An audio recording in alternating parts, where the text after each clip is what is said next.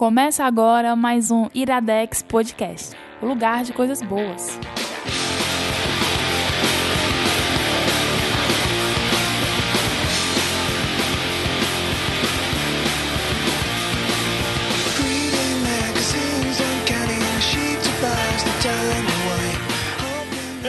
Está no ar mais um Iradex Podcast, acordando a vizinhança do Dionísio Torres. Comigo, Caio Anderson. Opa! Mais uma vez, mais nosso, uma convidado, semana. nosso convidado não se assusta mais, viu? Não, tá nem aí. Ah. Né? Frio, calculista e, e- e- e repetido aqui, hein? A gente repetido. fala já sobre ele. Gabriel Franklin. Caio é o príncipe, PH o arqueiro. Meu nome é Gabs e eu não sei rimar.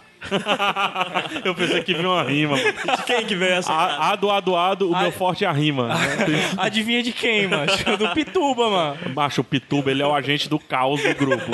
Ele é, né? cara. Alguém, co- ele honra, né? Ele escreve honra. Mas você não sabe quem é o Pituba, é se você não sabe quem é o Pituba é porque você não tá no bando de Ruma. E se você não sabe quem é o Bruno Cavalcante, por favor, apresente. Bruno cara. Cavalcante, mais uma vez, segunda semana seguida conosco. Bruno do Ivalize e do Alvanista. Não, não, não. Oi? Não? Pronuncia direito o nome do, do, do site, E mano. Valice, cara. Lice. É, de mano. Calice. Eu de falei Calice. Lize, né? Vocês sabem de onde vem, Ivalice. não? Ninguém? Ninguém reconheceu? Tu já explicou, não é lembro, Ivalice? cara. Eu tenho Vai, vai Vai, explicar Vai, agora. vai, vai, vai. Final Fantasy Tactics, o melhor Final Fantasy do Playstation. Eu não joguei, cara. O Jurandir deve saber. Como assim? O Jurandir sabe. Tu jogou? Joguei, mano. Caio convidado, Caio. Bruno. Cavalcante. Olha aí, ele lembrou, ele lembrou o sobrenome. É. Se as pessoas souberem que os podcasts estão sendo gravados com uma hora de diferença, tipo, fica mais fácil, né, Gil? Então, Bruno, mais uma vez conosco. Fa- Você, como foi a repercussão, a repercussão, né? O Caio, sendo Caio. Repercussão do- Repercussão do último episódio, cara. Você teve muito A risada dele disso. Eu espero que boa.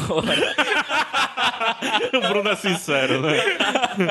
Não, mas é, eu, no meu caso, né? O pessoal já tá me parando no meio da rua, cara.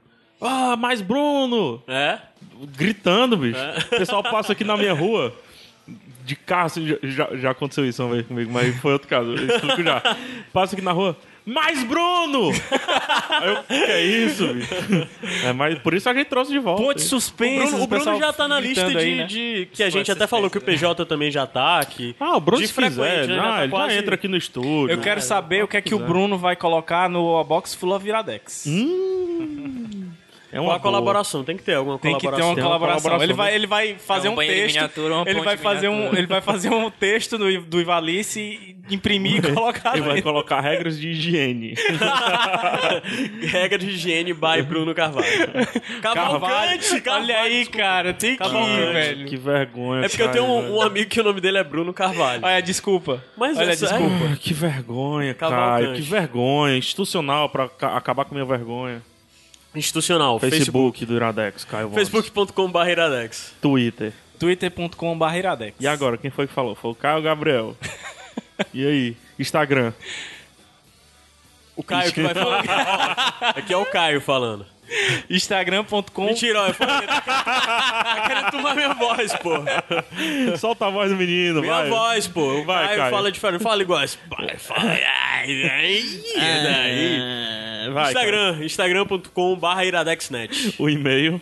podcast.iradex.net. E pra finalizar, o WhatsApp. Eu acho que eu- tá fácil de identificar minha voz porque eu tô fanho há um mês de Iradex. Não, mas eu tô É doente, eu tô doente também. Tô Mas eu tô doente também. fanho pra caralho. Eu tô doente 85. também. Esse doente também aí, viu? Foi transparent. WhatsApp. WhatsApp. 85 99760 1578. Não, devagar. 85 99760 1578. Com entonação. Gabriel, eu quero que você fale bom dia, boa tarde, boa noite Hum. para um ouvinte específico que está fazendo alguma atividade específica nesse momento.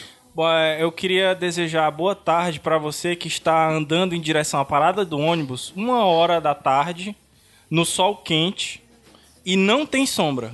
E não tem sombra. E não tem sombra. Então você Vo- que está em direção é à parada do ônibus, sol quente, sem sombra, provavelmente em Sobral, né? Nesse caso específico. Não, se for em Sobrar, a pessoa já derreteu. Tenta Entrou adivinhar o estado dessa pessoa, pelo menos. No Piauí, cara. Vamos botar Piauí. em Teresina. Vamos ver, ouvintes Eu vou, do eu vou Piauí. mandar um recado então pra, deixa eu ver, alguém do Rio de Janeiro que tá com insônia e tá tent... pra dormir e tá escutando podcast. Eu só quero lhe avisar que se você dormir enquanto escuta o podcast, amanhã de manhã você tem a obrigação de voltar e continuar do canto Acorda, menino! Aí, pronto.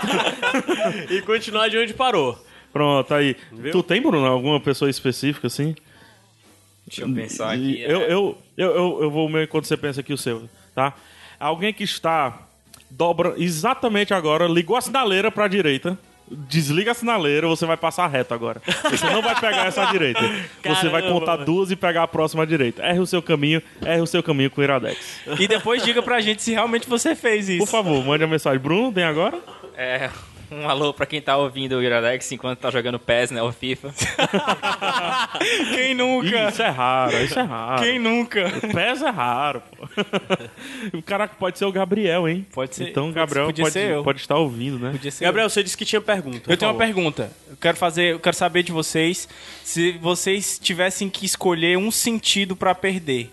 Qual ia ser esse sentido? Um sentido pra perder? Um sentido. Ah, sim. sen- Um dos cinco sentidos. Eu- Sim, você só pode. Você só vai poder ficar com quatro. Isso. um sentido um pra, pra perder. perder. Um pra perder. Cara, deixa eu responder logo essa daí. Vendo como é que... Eu, eu queria perder a visão.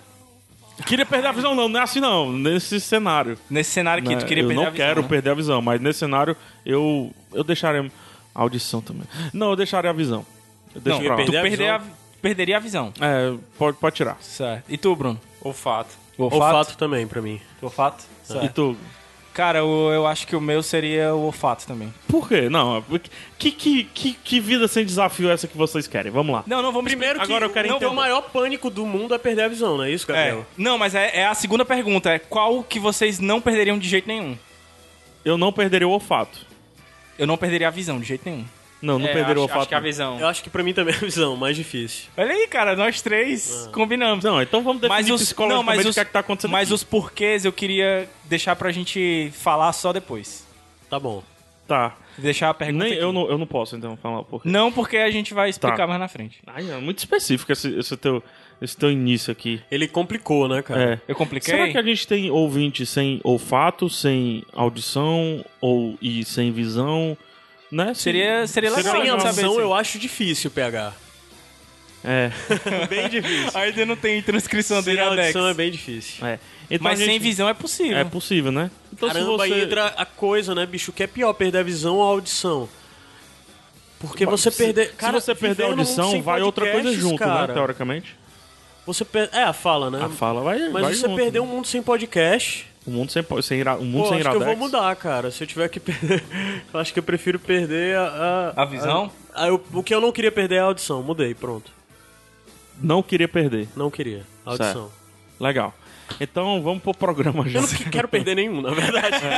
perder, perder, né? Pode ser um dedo mindinho, né? Uma unha, né? É, uma unha, né? Que seja, eu já perdi um dente. Então, Uma coisa que ninguém falou é tato, mas se a pessoa perdeu o tato, você tá lascado. Deve ser, você deve perder seu senso de equilíbrio, você deve perder. É, né? tem isso também. não Deve dá pra andar direito, demais. né? É, é. Você não consegue assim. Caraca, É fez pensar. bizarríssimo, bizarríssimo. Fez pensar. Né? E se você fosse um, um, um, um ET. é, eu tô inventando uma pergunta nada a ver com relação a isso. Porque a gente, a gente já veio de ET do último, né? Se você fosse um ET, certo? O que é que você faria com a Terra? Só, só, pra, só pra eu entender. Macho, eu ia dizimar.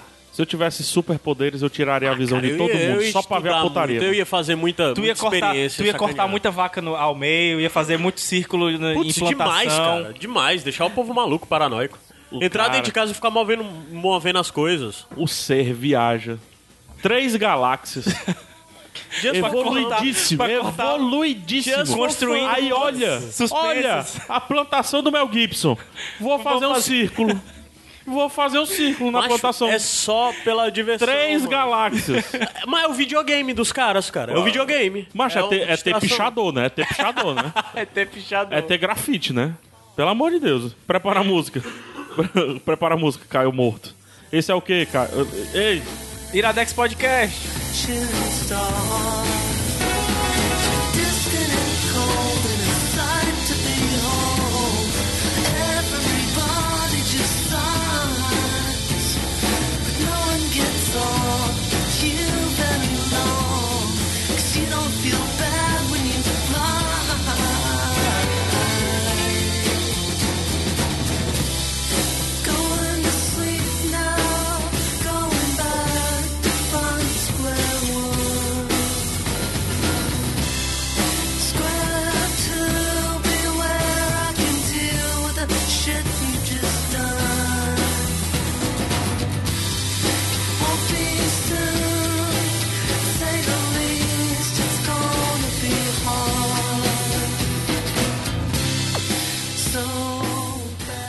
Iradex, Iradex, De volta. vo- a turma do circuito.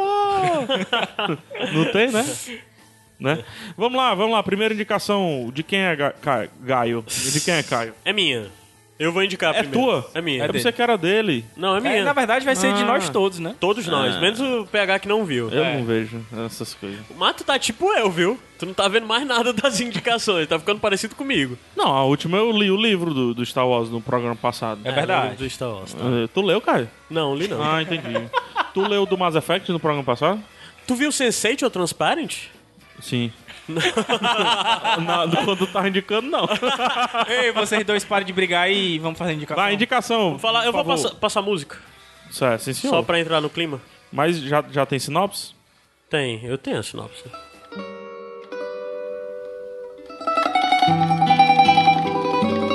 Ai, meu coração.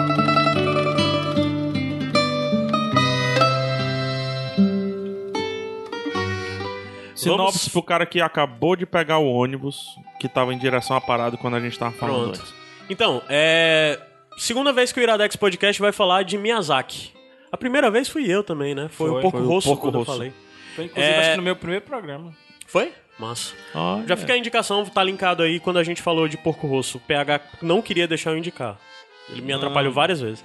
Mas vamos lá, a gente vai falar do Vidas ao Vento, o último filme do Miyazaki. Supostamente o último filme da carreira do Miyazaki. Ele disse que se aposentou, não vai mais produzir filmes, né? Vai continuar produzindo mangá e tudo mais, mas não filme. Eu espero que ele volte atrás. O mundo não pode ficar sem Miyazaki ainda. Nós precisamos disso. Então, Vidas ao Vento é filme de 2013 que conta a história que conta uma história que começa por volta de por volta de 1918 por volta de dana data exata e mostra um um jovem um jovem sonhador que é o, o Jiro Hori, Horikoshi é que ele é uma criança que sonha ser piloto, piloto de aeronaves, né? Mas ele tem uma deficiência visual, é, usa óculos, simples, logo isso não o habilita a, a Ser estudar piloto, numa né? escola, né? Pra ser piloto. E, mas ele é obcecado por aeronáutica, né? E num momento ele recebe uma revista que conta a história, que, que fala sobre um designer italiano de aviões, que é o Giovanni Battista Capri, Caproni. Caproni. Caproni, é, exato. Caprone. E desde esse momento que ele Caproni. conhece o, o, o Caproni, o italiano, Caprone. ele começa a sonhar com ele. É, e nesses sonhos o Caproni diz pra ele que construir aviões é mais interessante do que pilotá-los. E daí a gente acompanha o desenvolvimento desse jovem, dessa criança, até sua vida adulta e todo o seu processo que ele passa para se tornar isso. Um designer, um engenheiro, projetista de aeronaves. É... Vale dizer que já comparando os filmes do Miyazaki, esse é o filme do Miyazaki mais pé no chão, que narra uma história mais real, abrindo mão de toda aquela fantasia que quem conhece a obra do Miyazaki tá bem habituado a, a saber como é, né? Até porque é baseado em fatos reais, né? Sim, é exatamente por isso. Ele conta a história desse engenheiro é, que houve, mais na frente a gente vai, eu vou falar um pouco dele aqui, mas é um engenheiro japonês de verdade que houve, que foi muito importante durante a Segunda Guerra Mundial, o Jiro Horikoshi. E mas só que o Miyazaki não consegue ficar com o pé longe do fantástico. E o pé do e o fantástico desse desse filme especificamente é exatamente os sonhos. Porque desde que ele tem acesso a essas revistas, ele passa a sonhar com o Caproni. Da mesma forma que passa a sonhar com outras coisas. Mas ele sonha acordado, inclusive. E no- nos primeiros momentos do filme é um pouco difícil de você saber se o que você está vendo está de fato acontecendo ou se é mais um dos sonhos do Giro, né? De quando é que é esse filme? 2013. É o último filme dele. É o último mesmo, né? Sim, sim. Foi, foi indicado ao Oscar, mas infelizmente perdeu. Por que que perdeu? Injustamente. Quem, quem foi que ganhou? Não se lembra não, né? Cara, não lembro Não, agora. Dá uma pesquisadinha. Dá uma olhada aí. Mas eu acho que devia ter ganhado. Tá. É, compara então lógico, porque o ouvinte Iradex já deve ter ouvido tu falar do Porco Rosso. Certo. Não sei se você se lembra o que é que você falou. Acho que lembro. Eu lembro, eu lembro você falando da estranheza, Aham. de como o estranho não é explicado e é bem retratado, e Sim. você simplesmente entende que tem um barão com a cabeça de porco lá. É né? interessante porque Queria uma das que tu coisas que... comparasse os dois Miyazaki, porque o Porco Rosso é bem antigo. Uma das coisas que eu falei do Porco Rosso é que exatamente se ele fosse uma história que o personagem não tivesse um- uma cabeça de porco, seria uma história até fácil de você encarar como uma história baseada Normal? em história real. Uma normal, história é. crível, né? É, uma história crível mesmo. É... E de certa forma ele se linka bastante ao Porco Rosso, porque o Porco Rosso também é um filme sobre Aviação, sobre aviação, né? É, mas no caso o Porco Rosso é um piloto lendário, né? Sim. E aqui a gente tem um engenheiro lendário e um filme que tem base é, em história real. Assim, o filme narra a história desse cara, mas ele é, um, ele é romanceado, ele não é literal. O que ele apresenta não é a verdade da vida do, desse cara, né? Do, do Giro. É. Porque ele pegou uma outra obra, que é o, de onde vem o nome, que deixa eu ver aqui qual é o nome do. Do poeta? Acho que é. Não, não é o poeta? poeta, é o escritor japonês Ah, tá. que ele é The Winds Has Risen, né?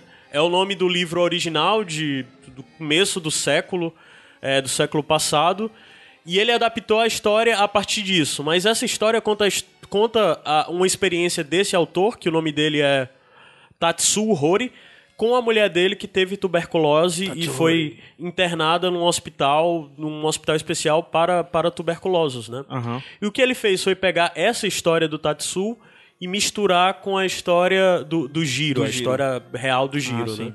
Miyazaki sendo Miyazaki, né? Sim. E muita coisa fantasiada sobre a história do Giro nisso. Ele não é um filme histórico, você não vai ver ele e tê-lo como base histórica A- e factual do que aconteceu. Apesar de vários Sim. fatos históricos estarem muito bem retratados lá. Sim, exemplo. inclusive figuras históricas. O- Inclusive o encontro deles com grandes outros engenheiros, que ele. É, a- toda, todo o desenvolvimento que é apresentado da aeronave que ele. Que, que foi a principal aeronave japonesa durante a Segunda Guerra. A aeronave que, teve- eles faziam em produção em escala absurda, Sim, assim. foi a aeronave que, que fez o ataque principal a Pearl Harbor e tal. O- Uma das coisas que diz que o americano não gosta muito desse filme por isso. Ah, agora, um evento histórico que é bem mostrado é um terremoto que acontece Sim, terremoto. em Tóquio, de 1923, que foi um dos piores terremotos e, e, sim, foi uma das grandes causas de o Japão ter entrado na guerra. Por causa da, de toda a destruição que houve por causa do terremoto, eles tiveram que reconstruir Tóquio. E se endividaram muito. Então foi um dos motivos que eles procuraram também a ajuda dos alemães. E eles também apresentam as consequências da crise de 29, da crise americana, Sim. que foi muito pesada no Japão, né? Porque o Japão, nesse período, era um país pobre. É, era um país, literalmente, um país pobre. E eles, eles fazem questão.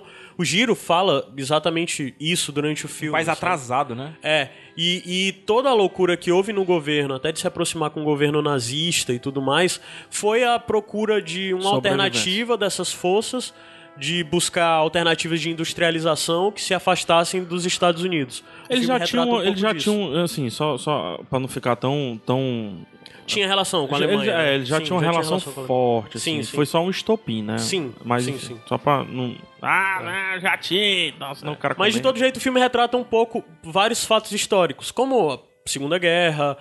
No começo, na infância dele, ele tá retratando a Primeira Guerra, no momento que ele tá sonhando. Isso é bem no começo do filme. Ele tá sonhando que tá alcançando aeronaves e essas aeronaves começam a soltar bombas. E é quando o sonho se torna, de certa forma, um pesadelo, né? Aí já começa até o discurso do, do Miyazaki, que é frequente ele repetir o discurso pacifista, né? Pronto, é isso que eu ia perguntar. Qual é a posição... O Miyazaki, assim, é, acredite, ele tá passando um recado com tudo que ele faz, né? O recado desse daí, então, é, é pacifista. Eu acredito que desse filme, talvez, se você parar pra pe- pegar outros, como por exemplo o Mononoke, que é o meu favorito, é, o discurso pacifista é muito mais forte. Nesse, ele é um pouquinho mais subjetivo, porque a gente está retratando uma das principais figuras da Segunda Guerra Mundial no Japão, porque é, ele foi quem desenvolveu essa aeronave que... Tu lembra o nome da É aeronave? o Zero. É o Zero, né? É. Isso. E a grande questão é que esse engenheiro, é, o que o Miyazaki tenta fazer com ele, principalmente através dos sonhos, é humanizar e mostrar ele conversando com, com esse com arquiteto, ou desculpa, com com engenheiro nos sonhos, conversando com o engenheiro italiano, né, que é o grande ídolo dele. É é constante o embate entre eles dois falando sobre é, como voar é um sonho amaldiçoado Sim. Pro homem. É, o desejo de voar é amaldiçoado. E como as pessoas que trabalham com isso têm essa necessidade de criação do grande, né? E até do algo belo. E eles estão sempre em contraponto de questão de desenvolver isso, desenvolver o belo, desenvolver o superior, é, Esplêndido. o esplêndido, mas como a humanidade vai sempre é, denegrir essa criação deles. E o filme sempre está discu- mostrando esse contraponto. Mas tem aquela discussão chata, assim, eu não gosto mais dessa discussão. Um dia eu gostei, não sei quando. Mas aquela do, do cara, minha criação, olha o que eles fizeram com a minha criação. Tem um pouco desse discurso? Não, Ou ele ele, não é- consegue resolver esse... Ele não é dramático dessa forma. Na verdade, ele é bem sutil quanto a isso. Que bom. Quanto inclusive os momentos de pesar, de, de dizer o que estão fazendo e de tudo mais. Mas é, é, é Ele não interessante. teatraliza esse... esse... Não, é interessante retratar. é, de certa forma, dá pra linkar com que, por exemplo, o, o menino no filme. O filme do Cumberbatch. O jogo da imitação? O jogo da imitação, das pessoas que simplesmente queriam criar porque elas foram feitas pra criar e desenvolver e Que levar era- o homem pra um outro Que nível. eram fascinadas pelo, pelo conhecimento, né? É Sim, porque, assim, o eu, não- é- eu- eu- eu reclamo desse discurso. Eu não imagino que a pessoa tá criando um negócio e não pensou, rapaz, e se? Eh, Em algum momento eles Mas isso é pensaram. Acho que é, uma, interessante. acho que é uma fuga pra. Rapaz, não tem nada a ver com isso, não. Mas, mas isso Eu é isso interessante. O, o- não sei se o Bruno percebeu isso também quando ele assistiu. Mas é, é presente isso. Não é aquele tipo de coisa. Ele era um, um doidinho alienado que ele não, não imaginava que aquilo fosse fazer. Até porque na Primeira Guerra já tinha sido utilizado avião para isso. Ele sabia que ia ser utilizado. Mas é aquela, aquela coisa. Ele não tinha a, a intenção de criar aquele negócio para aquilo. Ele não criou o novo design do Zero porque ele, porque ele queria que o Zero fosse melhor para derrubar os aviões americanos. Não, não ele, ele queria uma queria máquina melhor. Ele, queria uma máquina, melhor, mais rápida. Tanto é que o Zero barata. tinha problemas é, em questão de batalha, o Zero tinha problemas. Tinha. E pra ele o intuito era ter uma aeronave mais rápida, mais. que mais- tivesse maior autonomia. É, tivesse maior autonomia. Retrata mais, que era difícil intuito era pousar o avião. Sim. Sim. né? Sim, bastante. Ele retrata tudo. Cara, é. Todo mundo que, que vê os. Quem conhece a obra do Miyazaki sabe que ele é obcecado por céu. Sim. É obcecado por objetos voadores, porque daí já vem a história dele. tudo né? tem, viagem O pai dele trabalhava numa fábrica do- de um tio dele que produzia itens pra pra aeronáutica, até leme, manche e tudo mais. E ele cresceu nesse ambiente. Ele aprendeu a desenhar desenhando aviões, junto com o pai e tudo que mais. foda. É a obsessão dele. Isso é bem retratado no giro também, porque ele tá sempre desenhando Sim. alguma coisa. E toda, tudo quando ele apresenta, desde o engenheiro trabalhando, projetando, desenhando, sabe, fazendo cálculos, até as, a- as aeronaves, como elas são retratadas é, como retrato histórico de ser idênticas ao que eram nas décadas, e como elas voavam, e como é o céu, tudo isso ele retrata perfeitamente, sabe? E de forma sempre, sempre muito bonita. É, Miyazaki é profissional nisso. É incrível como ele consegue transformar bonito É um as- quadro, as né, tudo, gente? é um cara? quadro Sim. que se mexe, né? As É. coisas minhas- É, o Eu filme queria é ouvir do muito Bruno. bonito, viu? É, eu, acho, eu acho importante falar isso, sabe? Se você é fã do, do estúdio Ghibli, esse filme não é tão fácil de ser digerido quanto os outros, sabe? É, Então ele, é, um- é, ele é até um filme longo e um pouco Se mais você devagar, assistir, né? você Ele tem não- mais de duas horas. não é se sentir compelido a continuar assistindo, eu não acho isso anormal, não é. Ele é um filme diferente, sabe? Se você tá pronto pra embarcar nessa jornada e assistir essa história até o fim, assista. Se você tá esperando um, algo mais leve, como o, meu favorito eterno Kick's Delivery Service, não é, não é bem por aí, sabe? Mas tu, tu indicaria, então, o cara já, já tem um pouquinho de experiência com Miyazaki, então, pra entrar nesse filme? Eu diria que é, você tem que ter algum apreço pelo contexto histórico, senão é, é- talvez seja melhor você assistir outros filmes do Miyazaki antes, sabe? Entendi. Eu acho que, na verdade, quem é muito apegado ao Miyazaki. Eu ia falar besteira. Mas se você gosta só do, do fantástico e do exagerado do, do Miyazaki, você não vai gostar, porque esse passa longe disso.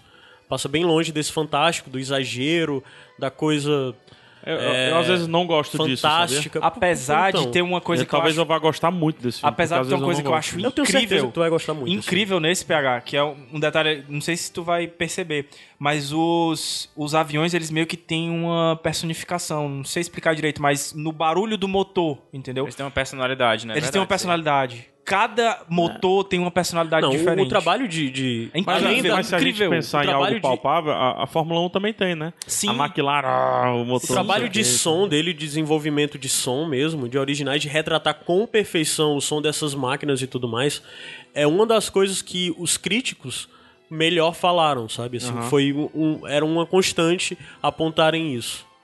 Ele é, perfe- é, o Miyazaki é muito perfeccionista, né, na Sim. sua obra. Sempre ele é muito detalhista, né? Apesar de ele ter uma obra longa, geralmente Como você- perfeccionistas não, não, não têm uma obra muito grande. É, né? Mas ele mas- conseguiu os dois, né? Quando você para pra. Vai desde o simples, de você observar movimentos, de como as animações, né, totalmente desenhado, é, se movimentam, de como elas gesticulam, como elas se comportam com o ambiente de forma bem mais complexa do que a gente vê em animações é, ocidentais, né? É, como o Miyazaki consegue construir isso e transformar isso em narrativa. É, é de caiu o quê? Já não vamos Uma coisa falar muito- sobre Miyazaki pra mim é ficar chovendo molhado. Muito legal, é, pelo menos pra mim que tô estudando muita coisa do Japão agora, é, é a cultura japonesa como um todo é, é muito presente no filme, sabe? A cultura japonesa, assim, mais a de época, sabe? E no é momento de transição, a né, Bruno? população, exatamente, como é que era, tipo, o contexto deles. É interessante, sabe? Você, você vê o Japão, assim, só pelas maluquices que você vê no YouTube, não é só isso, né? Tem outras coisas lá também, sabe? É, até como o Brasil não é só carnaval, né? Legal esse lance da Exatamente, transição, porque você vê tanto mulheres como uma personagem que tem lá se vestindo como uma europeia, assim como mulheres se vestindo só de kimono. Entendeu? E é o muito último legal. samurai isso. retrata isso.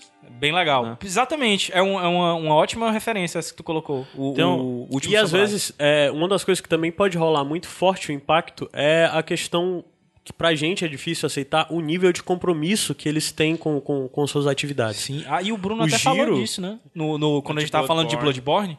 Ah, o lance lá da empresa, né? É um você vê isso diferente. muito do, Você do, precisa do giro. assimilar, que é, lá é Sim, diferente sim. do... É, é, o giro é a personificação do, do compromisso e da responsabilidade sobre o seu trabalho, sabe? Assim, é, é de uma forma que é até difícil pra gente abstrair e conseguir se pôr no local de caramba, eu conseguiria fazer isso? Não, não conseguiria.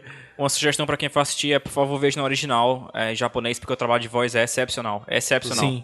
E assim, eles têm um cuidado até com a, a gramática e as palavras que são usadas pra encaixar mais com o período e com a época, sabe?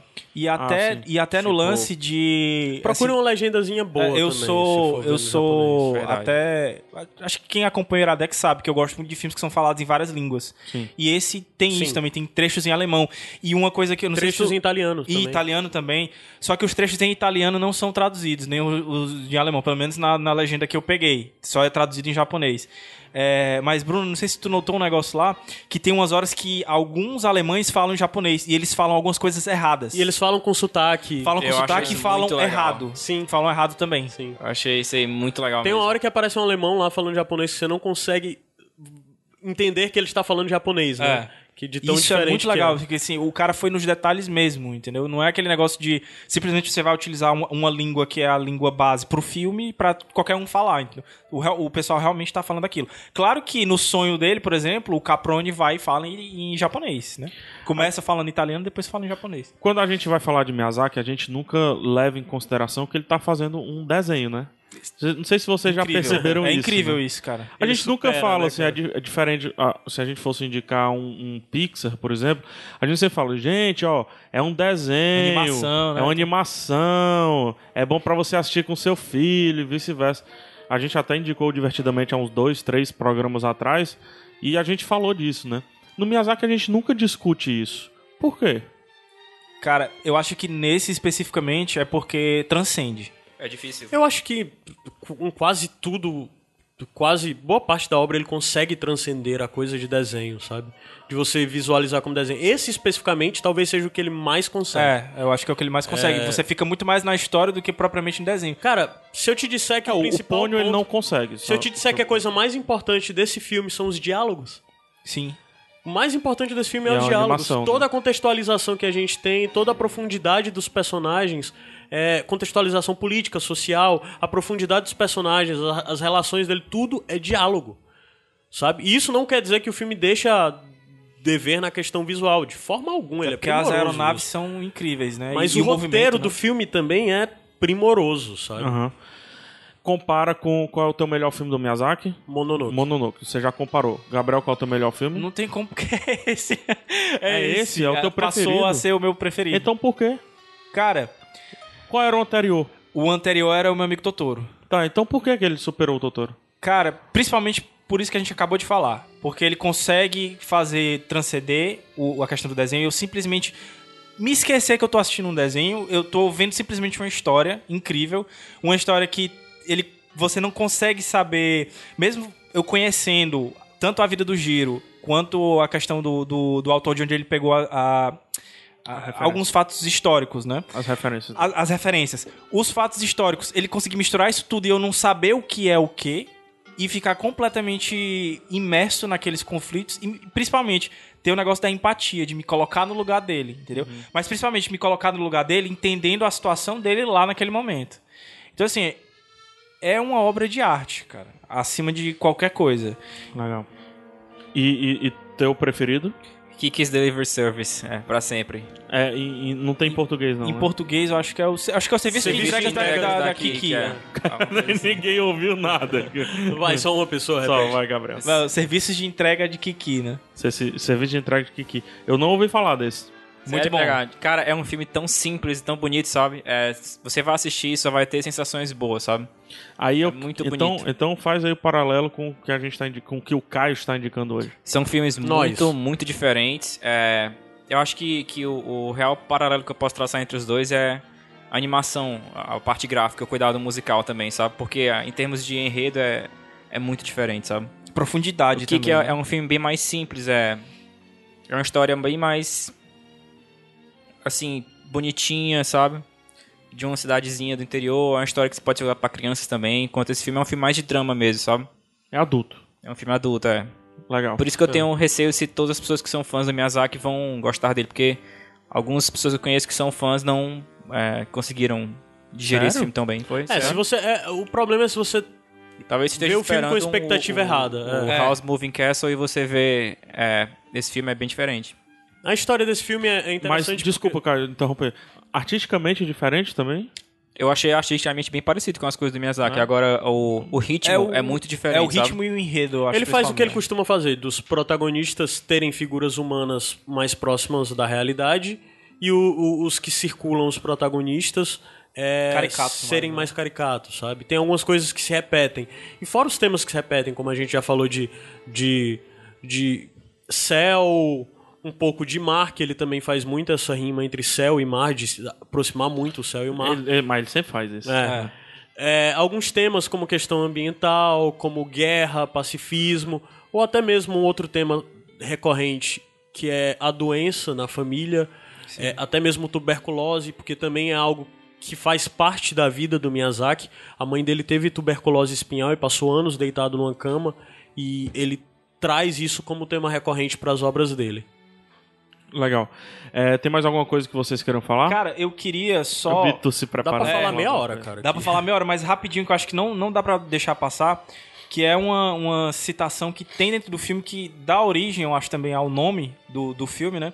Aqui em português eles, eles tra- eh, traduziram como Vidas ao Vento, não é isso? Mas em inglês o título é The Winds Rise, né? Os ventos levantam, sei lá. E isso é de um poema, na verdade. Num poema de um, de um poeta francês chamado Paul Valéry, que inclusive ele é citado em francês dentro do filme. Eu queria ler só o trechinho final desse poema, que eu acho belíssimo.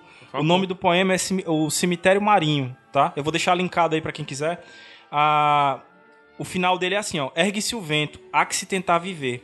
O sopro imenso abre e fecha meu livro. A vaga em pó saltar ousa das rochas.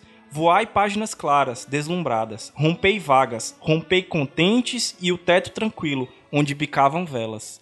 Eu acho esse, esse poema um dos mais bonitos, assim, parelho com o Navio Negreiro do Castro Alves. E foi incrível, porque assim, o, quando o Caio disse que ia indicar, ele sabia que era o último filme do Miyazaki, mas eu não tinha nem ideia que o título dele era por causa desse poema. E quando eu vi ele citado dentro do filme, chega eu me arrepiei, cara. Porque é belíssima a mensagem e cabe direitinho com o filme. Então depois quando vocês forem ler e assistirem o filme, vocês vão identificar muito. Sabe uma coisa que eu gosto muito no, no, no Miyazaki? Assim, eu não sou um, um fã da obra, porque eu também não conheço, não conheço a obra. Conheço filmes pontuais. É, é, sempre que eu vou pesquisar, quando eu precisei falar do Miyazaki e tudo, ele sempre tem suas referências. E ele não as copia, mas ele, ele as deixa bem claro. E ele é um cara superior. Ele é um cara diferente. Ele é um artista diferente, né?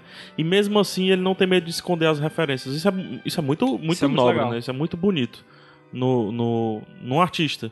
Que é um ser tão recluso e tão. que o pessoal vende, que é um cara que pode ser egocêntrico, né? Não, Uhum. artista tem que ser egocêntrico e tudo mais. O Miyazaki não passa isso, né? Esse lado assim.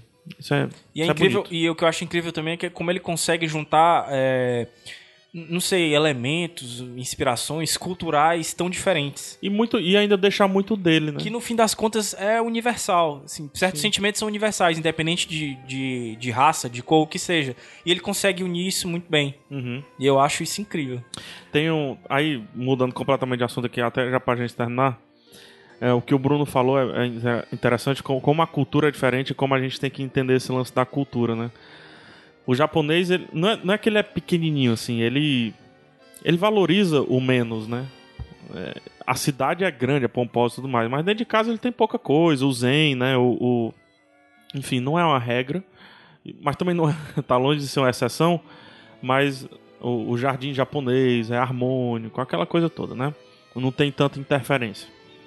E, e ele valoriza isso até nas construções dele, né? O avião era bem pequenininho, praticamente era para uma pessoa, não, pra- É. né? pra- não precisava de mais de uma Outro pessoa. e detalhe legal do- da construção do avião é que ele tinha que ser construído de forma inteira. Porque geralmente você constrói o É o- casco e depois as Modo, asas. modular, não vou- é modular. Você, né? Aí ele construía, tinha que construir inteiro. Aham. E com os parafusos todos embutidos. E, e eu lembro, lembrei do, da, da- no canal off tem o Naufrágios. E eles fazem um, um, um, um mergulho no Truck Lagoon, que é onde foram alguns navios é, japoneses foram dizimados lá. E eles fazem esse mergulho. Cara, isso su- eu achei surpreendente. Aí ela, ó, vamos ver hoje um tanque de guerra japonês. E a mulher fala, Caraca, o tanque de guerra deve ser massa fotografar gigante tal, não sei o que. E quando chega lá, é um tanque de guerra que o cara que tava do lado do tanque de guerra, quando ele na- é, ficou na posição de nado, né? Ficou deitado, digamos assim, por conta também do Da nadadeira? da nadadeira, Ficou ele maior. ficou maior do que a extensão do tanque de guerra. Aí ele se pergunta como é que cabia três japoneses aqui dentro. Mas japonês é isso, né? É diferente nesse sentido de economia, de, de organizar melhor os recursos que tem. Eu posso falar duas coisinhas só antes favor. da gente acabar? Por favor. É... E já prepara a música, já que é certo, contigo certo. Uma das coisas que, pra mim, esse filme é, torna esse filme um, um dos destaques, grandes destaques desse filme, Aham. é como, como eu disse, ele não é bem fiel à história, algumas mudanças, mas ele é bem fiel, mas há mudanças em questão da jornada e dos, dos personagens e de como eles, de como o, o Giro se relaciona com, com as pessoas da sua família e tal, é um pouco romanceado. Mas mesmo assim ele é um filme tem uma boa base histórica. Mas o mais interessante é porque esse filme é um lindo retrato histórico. Ele representa muito bem o que era o Japão daquele período e o que representou. E além disso ele te dá uma, perspecti- uma perspectiva que pra mim é inédito de ver as pessoas por trás de máquinas de guerra e o que as motivava e quem elas eram e por que elas faziam aquilo, sabe? Isso de certa forma pra mim torna mais fácil entender pessoas que têm fascínio pela guerra. Porque isso. É, eu tenho um sério problema pra entender isso. Porque eu não me interesso por guerras. Não pela guerra em si, né? Pelo que ela representa e tudo mais. Mas esse filme nem fala necessariamente sobre o que ela representa, sabe? Ele fala muito mais sobre a questão O ato histórico. o ato histórico de guerra e principalmente o desenvolvimento de homens à frente de seu tempo, sabe? Tá. E o peso que esses homens tiveram. E eles foram aproveitados para a guerra porque a humanidade vai fazer isso sempre. Uma pessoa que está em estoque, que está produzindo, e principalmente num cenário político conturbado como era o do período, ele vai ser aproveitado para isso, para militarismo, infelizmente. Mas o filme consegue retratar e dar uma perspectiva disso que eu não tinha tido com nenhuma outra obra para eu entender melhor Japão, por exemplo, sabe? E um outro ponto que vale dizer é que o Miyazaki, por mais que ele apresente às vezes uma realidade opressora, suja e que faz você desacreditar, ele te dá uma mensagem de positividade no final. E esse filme tem uma imensa mensagem de positividade que é em algo que nós não citamos até agora. Que o filme tem um romance muito bonito, uma história de amor muito bonita do Giro. Sim. Eu não quis falar porque eu acho que isso, As pessoas qualquer podem- coisa é spoiler Aham. do que eu falar. E as pessoas podem relação. pensar que é só isso, né? É, as pessoas podem falar que isso é só isso. Mas o que eu quero reforçar é que existe uma história de amor linda, Legal. muito bonita e, e, de certa forma única, que é narrada nesse filme. É, e isso até valida já se você quiser ver com sua namorada, esposa ou o que for. Ela vai gostar do filme também. E, e a mensagem de positi- positividade do filme, no final das contas, tá nessa cena. Tá nesse trecho é, dessa relação do Giro com a sua amada, que eu não quero falar muito sobre ela, porque eu prefiro que vocês escutem e isso acontece mais na segunda metade do filme e faz você voltar a acreditar na humanidade, no amor, em, em- em tudo que, que o Iradex gosta de dizer pra você que é bom. Legal, então já puxa a música Miyazaki com Vidas, Ao vento. a indicação de Por favor, vocês três, né? vejam esse eu, de- eu, eu deveria ter visto. é um crime eu não ter visto. É um crime, né? Vamos lá. Puxa a música, Caio.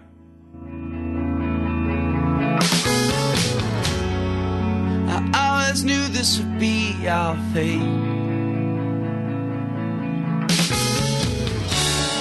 This is what happens when we separate. This happens all dead weight. Eventually,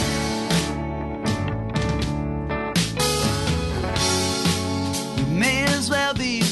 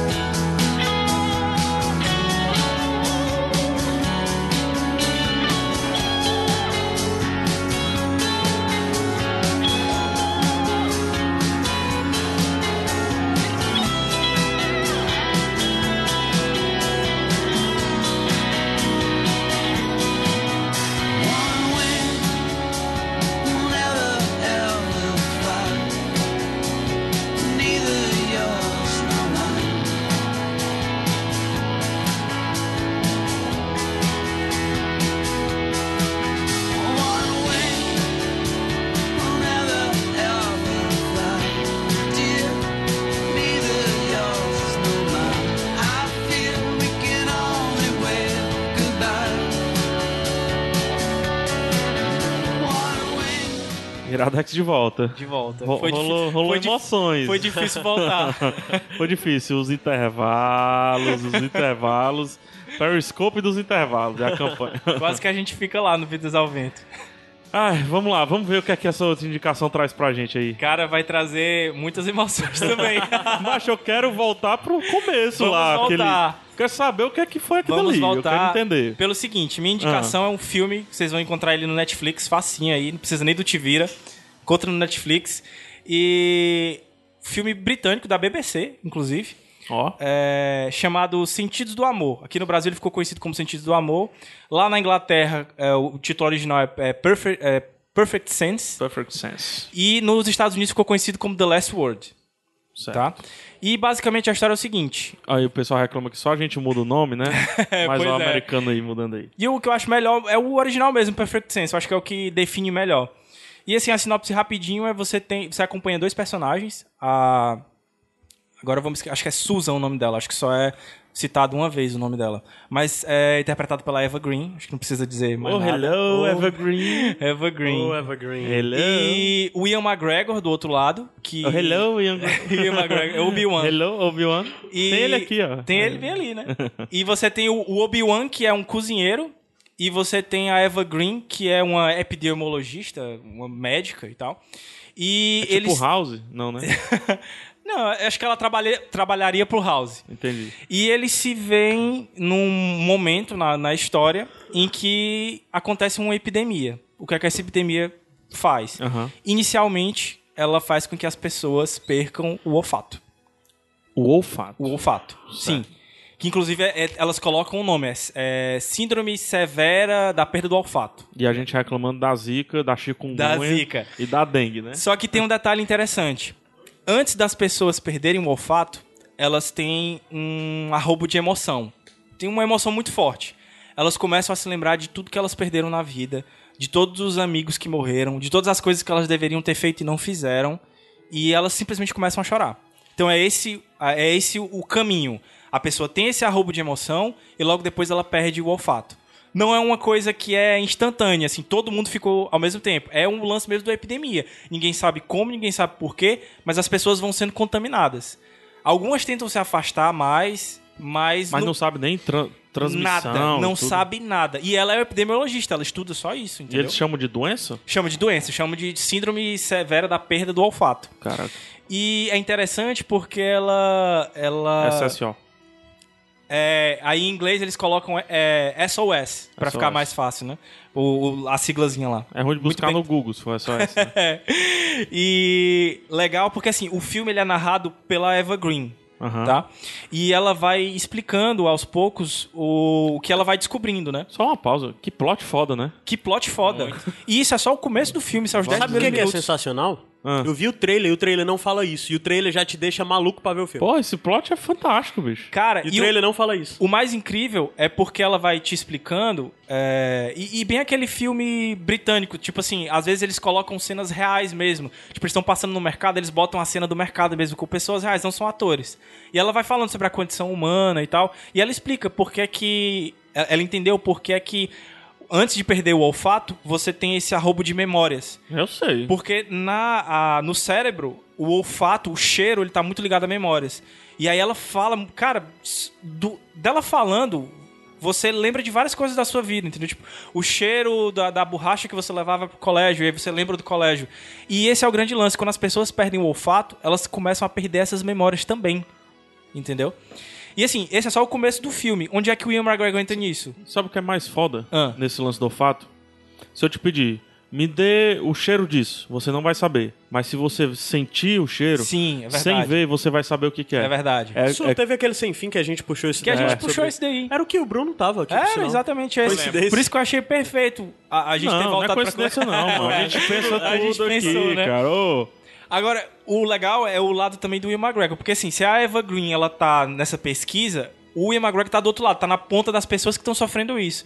E é o grande lance desse filme que eu acho. Tipo, não é um filme de catástrofe, em que as pessoas vão ficar todas malucas, o mundo vai acabar. Não. Não é o, o ensaio sobre a cegueira. Não, né? exatamente, não é um ensaio sobre a cegueira, onde as pessoas vão ser confinadas. Não, a vida segue. É, a- é a mensagem principal que fica nesse filme. É, o ser humano ele consegue prevalecer.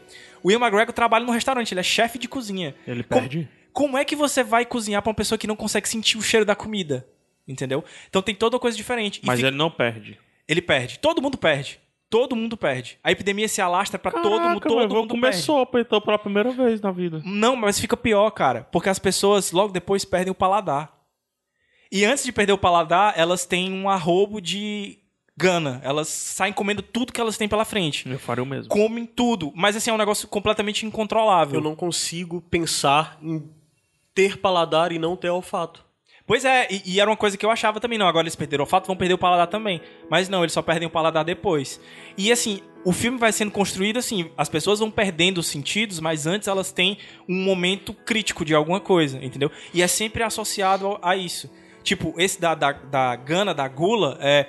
Como depois eu não vou sentir mais gosto de nada, então tanto faz, eu posso comer qualquer coisa. Então tem gente comendo peixe cru, tem um cara que come um coelho vivo, entendeu? Tipo assim, porque tanto faz, a pessoa não sente mais o gosto. E aí é o que o lance tu falou. Como é que o cara, o cozinheiro, vai cozinhar? Como é que as pessoas vão pra um restaurante Facilitou e não vão sentir gosto de nada? Ah, facilitou a vida do cara, mano. É o que o dono do restaurante diz. Facilitou, só vou botar. Ele só usa muito essa expressão, só vou usar banha e farinha, porque é só isso que as pessoas precisam. Mas eu e o McGregor defende, não, mas as pessoas querem uma experiência. Elas querem ouvir o, o copo batendo, elas querem ser servidas, elas querem oferecer o um, um jantar pra alguém. E eles conseguem salvar de forma incrível o, o negócio fazendo essas experiências. Isso, cara, é os 20 primeiros minutos do filme. Só. Entendeu? Dá mais um pouquinho, então. Cara, não posso. As pessoas vão perdendo sentidos, mas assim, o que eu queria trazer pra discussão é até que ponto o mundo é dependente dos nossos sentidos. Tá, entendeu? então, então sem, sem, sem, sem dar mais pro filme. Define os personagens. Os dois são lascados. Eles, Vai. eles próprios vão Quebrados. se definir. Eles próprios são- vão se definir. Eles são assholes. Eles são cretinos, entendeu? Eles se definem assim, Certo. eles mesmos. Eles dizem que eles são a couple of assholes, um casal de cretinos. Certo. E os dois têm passados que eu não vou falar porque isso é explicado do filme, o que é legal. Aham. E se encontram sem querer nada mais do que simplesmente uma noite, entendeu? Ela mora na frente do restaurante dele, ele vai pedir um cigarro. Agora imaginei uma pessoa que não tem paladar e que não tem não, não, não tem mais olfato fumar. Pra que, que ela vai fumar, né? Ela Ah, não sente sensação agora, nenhuma. pra mim, tranquilo. Agora Acho que pode ela fumar. sente o calor só, né? Talvez, é, talvez, é verdade. Não tinha pensado nisso. Talvez o calor. Mas enfim, ele- as vidas deles se cruzam e por causa da epidemia, os laços que antes eles imaginavam que fossem impossíveis acabam, na verdade, aproximando eles. E os conflitos surgem a partir daí. No fim das contas, a perda dos sentidos é plano de fundo para inúmeras coisas filosóficas que a gente pode tirar daí. Entendeu? Eu queria, na verdade, que vocês perguntassem, mas eu que a gente endoidasse aqui, tipo assim, pensando Não. como é que a vida consegue seguir. Porque, assim, é exatamente esse o lance. No outro dia do, do negócio, que, da perda, né? Do dia o dele. mundo tá um caos e tal. Uma semana depois, a vida começa a seguir de novo. As ruas estão sendo limpas, as pessoas estão voltando pro trabalho, sem olfato, sem conseguir Mas sentir isso é- gosto. É, interessante, sabe? Tipo, se eu fosse definir uma característica da raça humana é que é- é- a gente é especialista em prevalecer, sabe? Sobre qualquer coisa, é... Se tem uma coisa que a gente vai fazer, na medida do possível, é prevalecer, sabe? É, dentre os animais é incrível a conhecidos. capacidade do, do, do ser humano como um todo a, a suportar qualquer tipo de trauma, sabe? Isso é, é o básico que, que determinou a nossa evolução diante dos nossos similares, né? De, dos primatas similares. Desde o começo, é a questão da, da, de por que a nossa espécie prevaleceu sobre as outras. E ainda dizem que é o polegar. E a questão da adaptabilidade também, né? Porque assim, o- os caras podiam ter simplesmente fechado o restaurante quando perderam o paladar. Mas não, eles se adaptaram. É, é muito legal e assim, você passa, de certa forma, a dar valor a certas coisas, entendeu? Ao crunch crunch, assim, quando você mastiga alguma coisa, entendeu? A textura, aos cheiros. Porra, tem uma cena belíssima lá que o cara diz, eu queria... Se eu soubesse que eu ia perder o olfato, eu tinha passado o dia te cheirando aqui pra sentir o teu cheiro. Nossa. Entendeu? É surreal, né? Porque você já faz, já faz você pensar que, por Eu tô exemplo, pensando em outras coisas. Se comer não é uma experiência só de paladar e olfato, também é uma experiência de tato, Sim. de visão, né? De, Não, de, de- audição. da e- conversa, do. do- E, e, e é bizarro, social. porque à medida que você vai perdendo essas coisas. Não, eu tô falando só um prato de comida. Sim. Tal- Ela provavelmente, quando tá sendo produzida, tem um, tem um som. Ela vai ter uma aparência. Ela tem uma textura, que aí já vai ser determinado pelo, pelo tato, né? E tudo mais. Ela vai ter uma, um modo como você se relaciona com isso e tal. A ranha que ela dá, né? Mas é. e- e sobre essa, de forma geral, experiência humana, né? De como nosso mundo é completamente sujeito aos nossos sentidos. E ao- a- isso, isso para mim é meio óbvio que provavelmente quando você vai passando a perder, você passa a viver em um novo mundo. Sim. É um outro isso. mundo, né? As Eu coisas é passam a ser renovadas, passam a se renovar. É como aquela história que a gente até puxou nesse, nesse Sem Fim questão, falando sobre o céu azul ou não ser Aham. azul. Sobre. É tudo. Tudo está sujeito à nossa percepção de mundo. E a nossa percepção de mundo vem dos nossos sentidos, né? E quando você passa inicialmente dos nossos sentidos, os sentidos aqui determinam até mesmo nossas experiências sociais e vice-versa também, né? As experiências sociais também definem os sentidos. Mas quando você passa a perder uma coisa ou outra, é, da mesma forma quando uma pessoa é jogada em uma experiência social completamente adversa daquela que ela passa a se tornar outra pessoa. Então, se os sentidos influenciam as experiências sociais e vice-versa, pessoas que se uma coisa ou outra é perdida, É ou é perdida, né? alterada, Mudou. é um novo mundo, né? Sim. E eu acho que tem, tem algo muito interessante no, no que tu falou. É, eu queria perguntar pra vocês em cima daquela pergunta que o Gabs fez no, no, no Inicial, primeiro. né? Todos vocês escolheram o olfato. Olfato. Vocês três. Pois é, e, Vocês permanecem e com o pior o é que eu olfato? escolhi sabendo do que que eu tava Tu relacionado. né? permanece, Bruno? Permaneço. Eu permaneço. Eu permaneço também, cara. Por que então que vocês escolheram o olfato? Eu, deixa eu dizer por que que eu escolhi a visão. Certo. É, se for pra perder algo, que isso me traga experiências bem diferentes. Que me traga uma renovação de vida mesmo. Eu tô falando Entendi. de, de sentido. Pior que faz sentido mesmo, sabia? É, é óbvio que existem três tipos de, de percepção, né? O que tinha visão, visão bem e visão boa e perdeu num determinado momento da vida, como um amigo meu que levou um tiro no Canadá, né? E, e perdeu a visão. Esse cara tinha tudo e foi para o nada.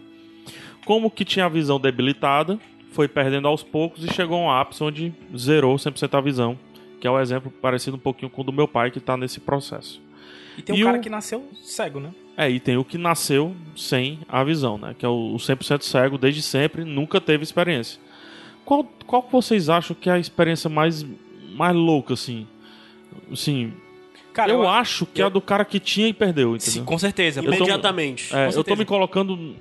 Mas Também, ó, claro, olha o outro claro. sentido da vida que, que esse cara vai atrás, Tem, cara. uma, tem uma, um negócio interessante. Eu não, não sei se eu vou conseguir achar de novo esse vídeo, esse texto, onde o Lucas Radaeli, que é cego de nascença, Sim. se eu não me engano, e ele é, tentando as pessoas tentando explicar pra ele o conceito de espelho. Ele sabe o conceito físico de espelho, Sim. mas ele não consegue imaginar porque ele não sabe o que é uma imagem, Aham. entendeu? Bizarro, né? Bizarro, bizarríssimo isso.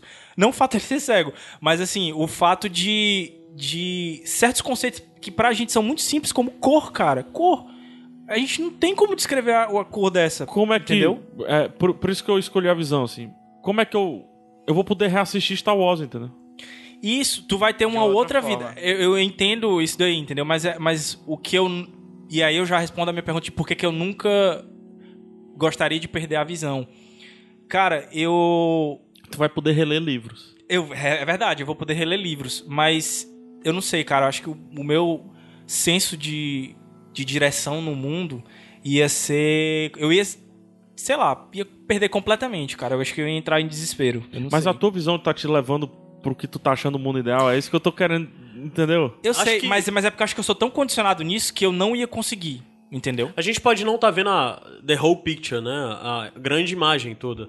Mas é fácil dizer que ao nós três escolhermos o, o olfato, é o mais fácil é, de nós perdermos e continuarmos no mundo Como a gente muito conhece. similar ao É. que nós vivemos. Aham. Acredito que dos sentidos Se talvez eu perder seja o isso. paladar, será um bônus pra mim, porque é como muito poucas coisas saudáveis, então, tipo, se eu passar. sentir Caraca, eu ia o ser vegitoriano, É finalmente. verdade. Ah, finalmente eu, Eu ia ser alimentação será que essa é a saída pra, pro pessoal ser vegetariano? O quê? Perder, Perder o paladar? Cara, tem o... o- Eu, deixa eu falar meu caso, tá? É, eu já tentei eliminar a carne do meu convívio. Né? Por, Do por teu con- convívio. É, Do evento social, trazer pra Trazer, casa pra é. ver o UFC, já, não, não queria, não queria Chamar pra assim. gravar. Eu, eu, chamar pra gravar, convidar É, eu queria gravar. não gostar da carne, assim, porque eu gosto muito do que vem antes dela, que é o, o bicho que tá vivo. Mas, enfim, é, aí eu tentei e tal, passei, eu consegui 33, 34 dias sem comer carne e tudo. Muito tempo. Só que era sempre um pesar muito grande pra mim. Muito grande. Quando eu via a carne e eu sentia duas coisas. Pô, como isso é suculento e eu não tô tendo, e que merda, isso é suculento. Entendeu? Então talvez pra mim pelo menos seria o lance do paladar. Porque o suculento de eu acho feio a carne hoje. Depois dessa experiência que eu tive é feio.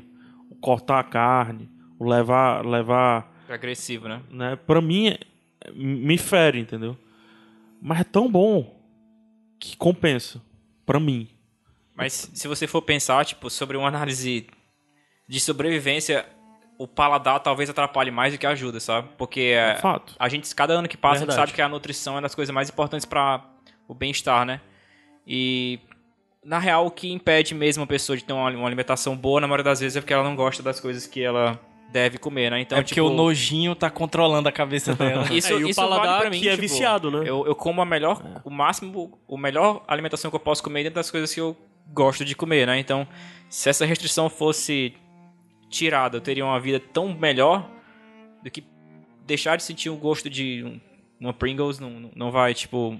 É tanto eu não que- sei se, se eu tô perdendo tanta coisa assim, sabe? Tipo, Sim. visto que eu tô ganhando, sabe? Agora tem um lance. Não eu é não à toa, sei- des- desculpa, Gabi, não é à toa é, que grandes pesquisas científicas, assim, de academia mesmo, é a reconstrução do gosto, né? É, é reconstrução do gosto no sentido de assim, você, cara, imagina você comer um, um brócolis com gosto de carne. Hum. Mas não só o gosto, com a suculência da carne. Poxa... Ent- entendeu? Ó, olha que foda. É, porque no eu, fim eu das não, contas- eu não encaro isso no- como algo saudável, no- não é mesmo, Paulo? Não no boto fim das que co- isso vai ser No saudável. filme ela explica que Não, eles vão O- usar pra, pra alguma merda, né? assim. Mas... No filme ela explica que o olfato e o paladar, teoricamente, foram os primeiros que perdeu, é uma teoria dela, né? Porque são sentidos químicos, vamos dizer assim. Eles são controlados por, por- pelo cérebro através de, de química. E é interessante porque, teoricamente, se é químico, você poderia, de certa forma, se você perdesse, né? É, é uma tentativa dela, de tentar fazer voltar.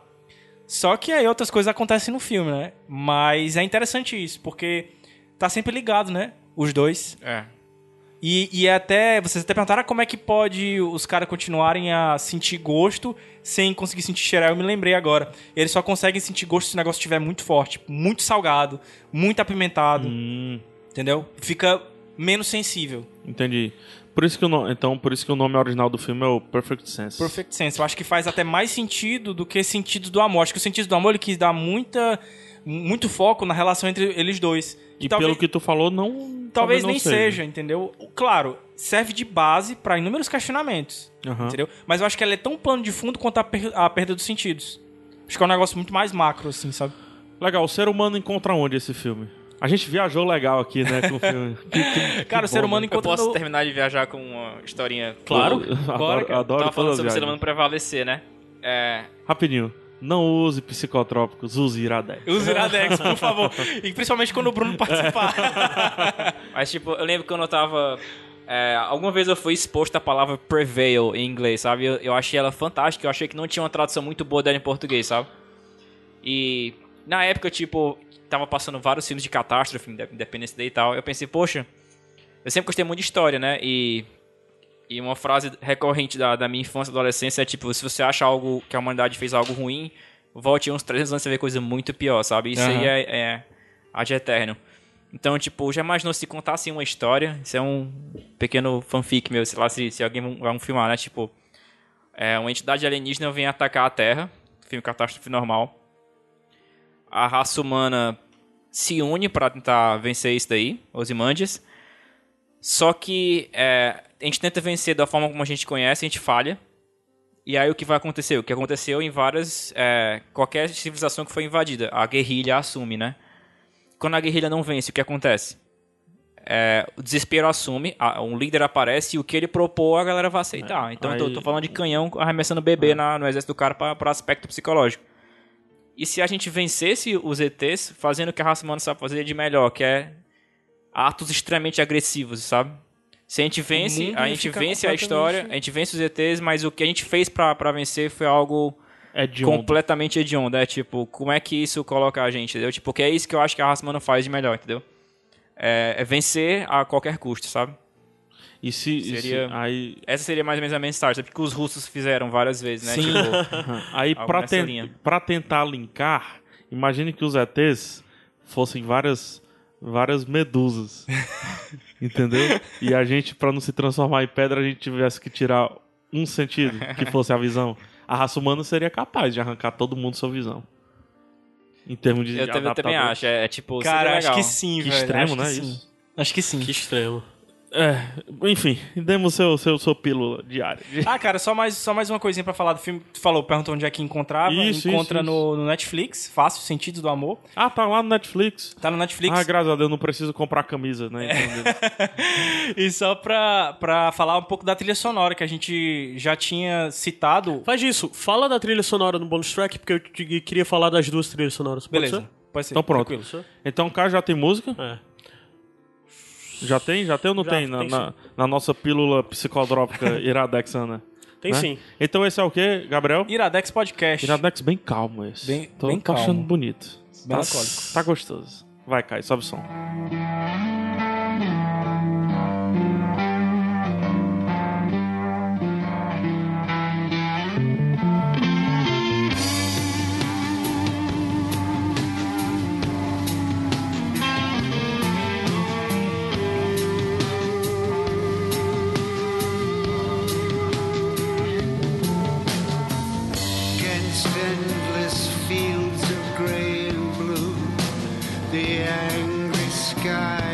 prayer.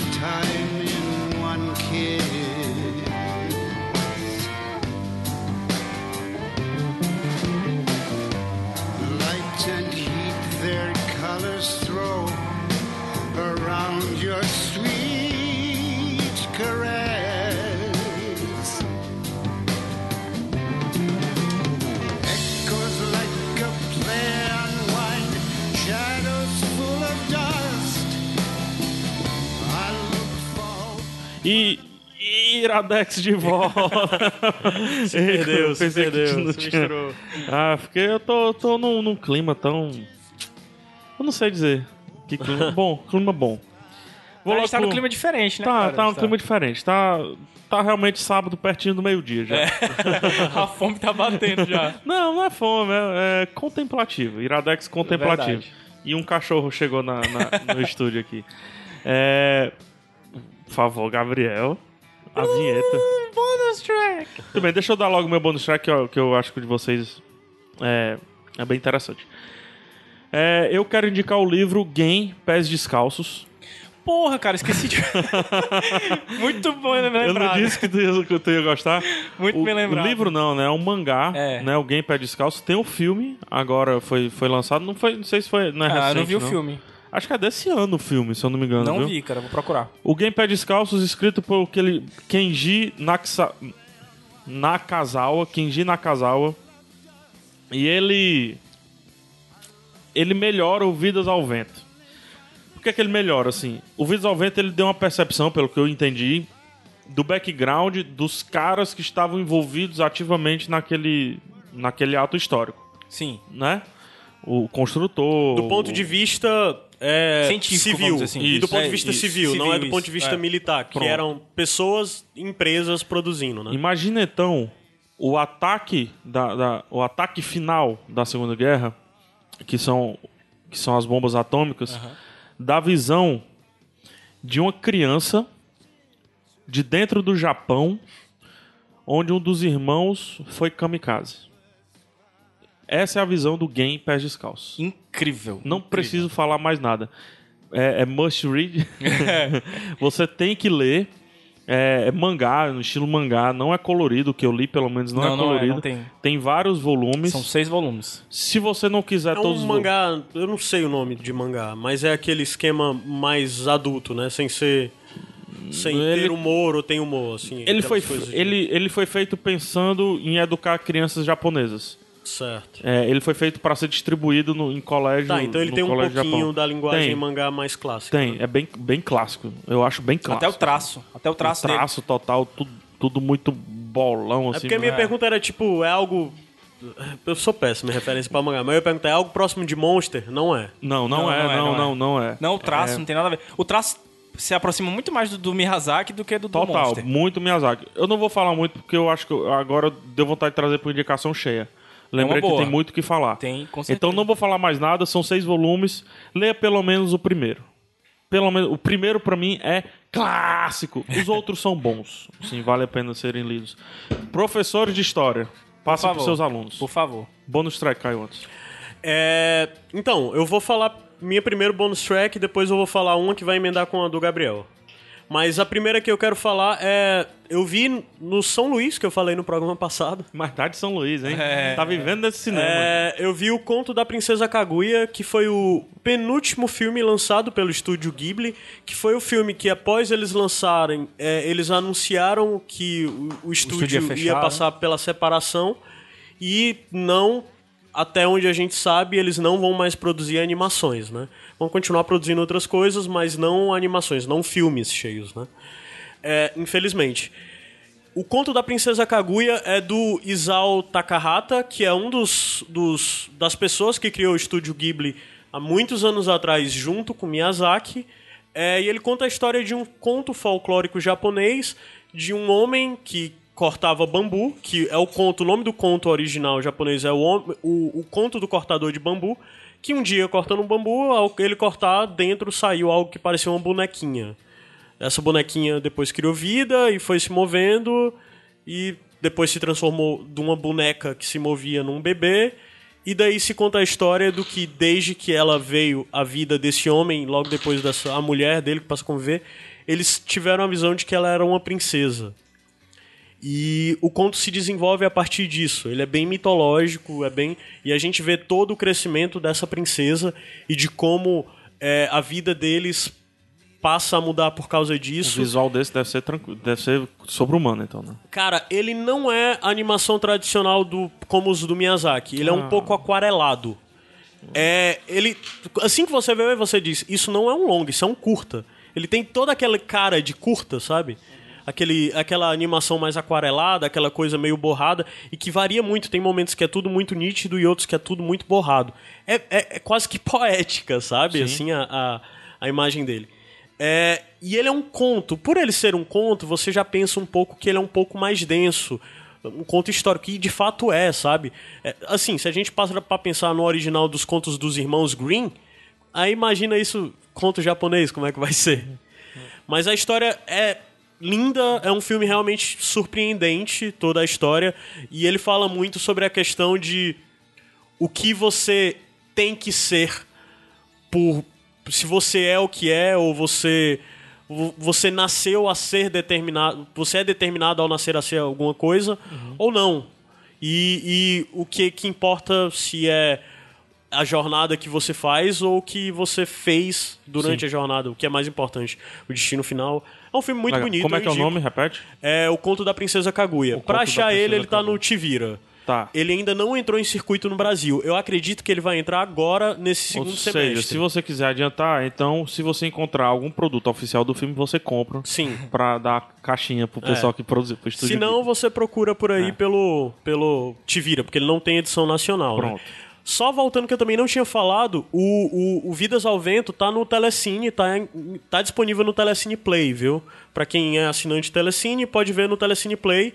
É, eu acredito que ele também tá sendo. tá sendo. tá na grade de reprodução de um dos canais do Telecine, né? De um dos cinco.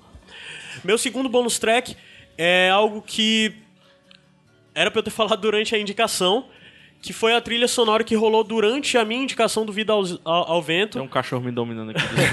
que é que é todas as músicas que rolaram durante a minha indicação, menos a de fechamento, é do Joe Hisa, His- Hisaishi, que é o compositor do Estúdio Ghibli. Ele tem muitos filmes no Estúdio Ghibli, aproximadamente tem mais de 10, vários do Miyazaki, mas também vários de outros compositores. Ele também fez a trilha do, do Princesa Kaguya e é foda porque é um- uma música japonesa mais tradicional, em contraponto do que a gente vê no Vidas ao Vento. Minha indicação é ele. É, as pessoas se focam muito em autores, sei lá, pensam em Hans Zimmer, pensam em não sei quem. E eu acho que um dos meus autores favoritos, sem sombra de dúvidas, é o Joe Hisa, Hisaishi. E daí eu já passo pro Gabs que ele vai emendar com a minha e vai indicar algo similar. É que a. Só falar que a, a trilha sonora do Sentidos do Amor é de um cara que a gente já falou aqui, mais de uma vez, inclusive, que é o Max Richter. Eu falei que, na, na- quando eu indiquei o Frequencies, eu disse que poderia ser a trilha sonora desse filme, né? Porque combinava Tá se muito. repetindo, tá se repetindo. é, vai pra estante, né? E o Caio já tinha falado dele quando... Mais um é estante. Não, já foram três. Então estante. É estante. Estante. Max, Max Richter. Richter. Mark Richter, novo estante Iradex. Foi do. Qual foi o filme? Left, o, o- a- tu falou do Leftovers. É, ele é o cara que fez a trilha do Leftovers, que é linda. Sensacional. E eu falei que ele poderia ter feito tranquilamente a, a trilha do Frequencies. E no programa que a gente indicou, ele tocou na, É. Legal. durante E, a, a trilha. e esse, o- e esse filme, o Perfect Sense, né? É. A trilha sonora é dele e é linda, do é Max incrível. Richter. E- Rolou e, no. E, e tem o, o, o mix, assim, ele mistura mesmo com a, com a história, assim, com a carga da história. Sim. E só pra falar rapidinho que eu comecei finalmente a assistir Vikings, né? Aê, começou pelo oitavo. E eu né? comecei pelo oitavo episódio Olha achando que burro, que construção burro, dos personagens maravilhosos. Cara, os flashbacks vão ser irados, porque tá acontecendo tanta coisa aqui que já era pra ter visto quando eu fui ver episódio 8 da primeira temporada. Meu Deus, mano. Que ótimo. Como Então, assim, assim, mano? quando vocês estiverem escutando, provavelmente eu já terminei, porque eu tô perto de terminar a primeira temporada já de tão viciado que eu fiquei. Tu teve um flashback do 1 ao E- 7. é, eu encarei desse jeito. Eu comecei a assistir de novo do primeiro. Não, eu tô vendo, na verdade, um negócio que, que já aconteceu e tal. Enfim. É uma percepção muito difícil de ter, E- porque a gente não pode nem dizer pra ah, faça isso. Porque se você fizer isso já sabendo, você perde. É, você exatamente. teve. E assim, uma coisa que eu vou trazer pro Iradex com certeza. Com certeza. A gente não falou de Vikings até hoje. E desde que o Iradex Podcast começou, a gente fala que vai trazer Vikings pra cá. Não, mas eu vou trazer e, é minha, e vou ser. falar de Cornwell aqui com o senhor PH Santos. Opa, por que não? Bruno, tem bonus track? É, ainda sobre o estúdio Ghibli, é, tem um jogo chamado Nino Kuni, foi lançado pro PS3. Porra, cara. É, tem a trilha sonora de Joe Hisashi. E a direção visual é do estúdio Ghibli. É, é um jogo muito, muito, muito bonito. Se você é, é, é fã do trabalho deles, tem um PS3, não pense duas vezes. Existe É hoje. exclusivo, né? É exclusivo. É exclusivo. Então, o pessoal tá falando hoje, assim, o Ori, né? Que esse jogo, esse jogo novo, né? Como é que é o. In the Blind Forest. É, em né? The Blind Forest. E antes o Journey, né? O pessoal sempre fala assim: olha, esse jogo é um quadro em movimento. Esse é um quadro em movimento. Sim, é. Né? Esse daí sim é um quadro em movimento. Nino Kuni é um jogo muito, muito bonito, sabe? Tem aquele espírito do Kicks Deliver Service. São histórias simples, bonitinhas, sabe? Que você... Ele é curto o jogo, né? Não, Não? não, é de RPG, né? Sempre 30 mais horas. A história é simples, é, é fechada, mas o jogo é longo. É. Então deve ser daqueles 800 mil sidequests. Tem muita side quest. Ah, e só uma coisa que eu tinha falado no intervalo não falei. O se você se interessou pela indicação do Gabriel, eu te indico ver o trailer que vai estar linkado aí no post, porque o trailer vem de um outro filme diferente do que o Gabriel, do que Pois o Gabriel é, a indicou. gente E eu acho comentando isso, isso, né? sensacional. Eu acho Parece que isso só um- torna o filme mais interessante. No trailer parece um romance dramático, É, né? Um é. negócio só desesperado e tudo. Ou talvez seja interessante até você não assistir o trailer. não, mas acho que vale a pena. Acho que vale a É, pena. a gente vai linkar aí, fica por sua, sua conta. É, tá. Então, beleza. É... Caio, a gente tem uma caixa aqui pra dar pra alguém. Certo. O que é que a gente. Como é que é pra pessoa ganhar essa caixa? Então, a gente Primeiro, tá que caixa é Só essa? pra dizer que esse é o último programa da É o caixa. último. Quem nos Exatamente. surpreendeu agora É. nos surpreende mais. Aí no começo de agosto a gente vai divulgar o resultado. Só pra dizer que eu tô de vez ou outra no Castelão. Se quiser me É. surpreender lá, alguma coisa. Então, você tem que nos surpreender. O que isso quer dizer? Não sei. Você tem que matter. nos surpreender. Se você nos surpreender, você vai ganhar a box full of Iradex. Pronto. Que vai ter cheio de. Vai ter Uma várias caixa cheia de coisas nós. que representam o Iradex de Perfeito. forma geral. Eu já tenho, pessoas que eu já estão tenho cada envolvidas. coisa botar nessa caixa. Gente, garanto, não é merda, não é essas coisas assim. O pessoal pensa, eu já tenho cada coisa. assim. Não, tem coisa. Ei, cara, o que eu vou colocar nessa caixa. Macho, eu vou só dizer um negócio, tá? Tem um artista já citado no Iradex que mandou coisas pra gente colocar dentro dessa caixa. Eita. Eu só queria dizer que a caixa vai ter uma caixa. Xi. caixa dentro da caixa, dentro da caixa, dentro da caixa, dentro da caixa. Então voado, cara, já que tu pediu institucional do Iradex. facebook.com.br iradex, Twitter. twitter.com.br iradex, instagram.com.br iradex net único diferente, E-mail. e-mail podcast arroba, eu ia dizer sete reinos já, podcast arroba iradex.net. finalmente. É WhatsApp. o WhatsApp, você pode falar conosco pelo 859-9760-1578. É, Por e favor, nunca entre não no bando entre no Ruma, bando de rumo. né? Né? Você Tem um não precisa conhecer aqui- quem é o Kaique Pituba que É, fez a abertura é. do. Kaique Pituba, é, ele é doente, gente. Não, não, não- Caramba! Ele é doente, Ele ele é é gente boa. doente. E é um artista foda. ele Artista já fez muito- altas ilustrações da gente. Putz, gente cara, tem um que tem que botar na né? parede. Tem, tem outro A que vai pra vai nossa parede, e parede. tem outra do bando também. É, tem que Mas a gente vai falar parede. mais do Kaique depois. Perfeito. Seguinte, iradex.net barra contatos aí, eu fiz uma página pra facilitar a Ah, vida de vocês. beleza. Show? Show, Vamos lá, né? Todo mundo foi? Foi. Então fui. eu fui pegar Santos. Caio Anderson. Gabs Franks. Bruno Cavalcante. Até semana que vem, musiquinha bonita pra subir. Um beijo no coração de vocês. Mononoke, tal, tio do Tchau, tchau, fui. Come in. Come into my world. I've got to show, show, show